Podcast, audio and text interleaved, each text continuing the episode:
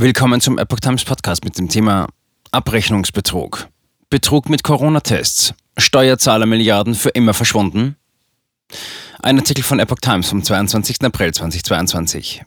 Die kostenlosen Bürgertests haben den Bund bisher mehr als 12 Milliarden Euro Steuergeld gekostet und davon flossen vermutlich hohe Millionenbeträge zu Unrecht in die Taschen der Betreiber von Teststationen.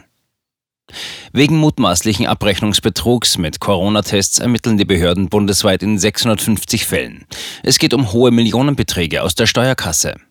Kriminalhauptkommissar Jörg Engelhardt leitet im Berliner LKA das Kommissariat für Abrechnungsbetrug im Gesundheitswesen und kritisiert, es gab neben fehlenden Kontrollmöglichkeiten kaum Auflagen durch die Zulassungsbehörden bei der Eröffnung von Testzentren, die geeignet gewesen wären, Betrugsversuche zu vereiteln, berichtet Welt. Auch der Rechnungshof verweist auf zahlreiche Missbräuche von Testzentren durch unzutreffende Zahlen über Tests, die möglicherweise falsch abgerechnet wurden. In einem internen Gutachten, das dem Handelsblatt vorliegen soll, wirft der Rechnungshof dem Bundesgesundheitsministerium einen schlampigen Umgang mit den Steuergeldern vor.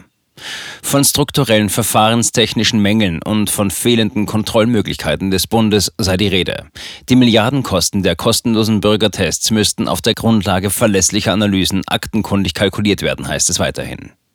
Die kassenärztlichen Vereinigungen stehen nach umfangreichen Ermittlungen wegen zu viel ausbezahlter Gelder in der Verantwortung, Rückzahlungsansprüche geltend zu machen und die Gelder an den Bundeshaushalt zurückzuzahlen. Eine schriftliche Frage aus der AfD-Bundestagsfraktion ergab, dass bislang lediglich fünf der 17 kassenärztlichen Vereinigungen entsprechende Rückzahlungen veranlassten.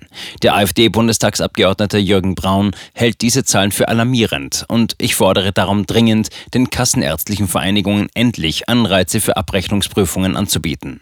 Ansonsten werden die verpulverten Steuerzahlermilliarden für immer verschwunden bleiben.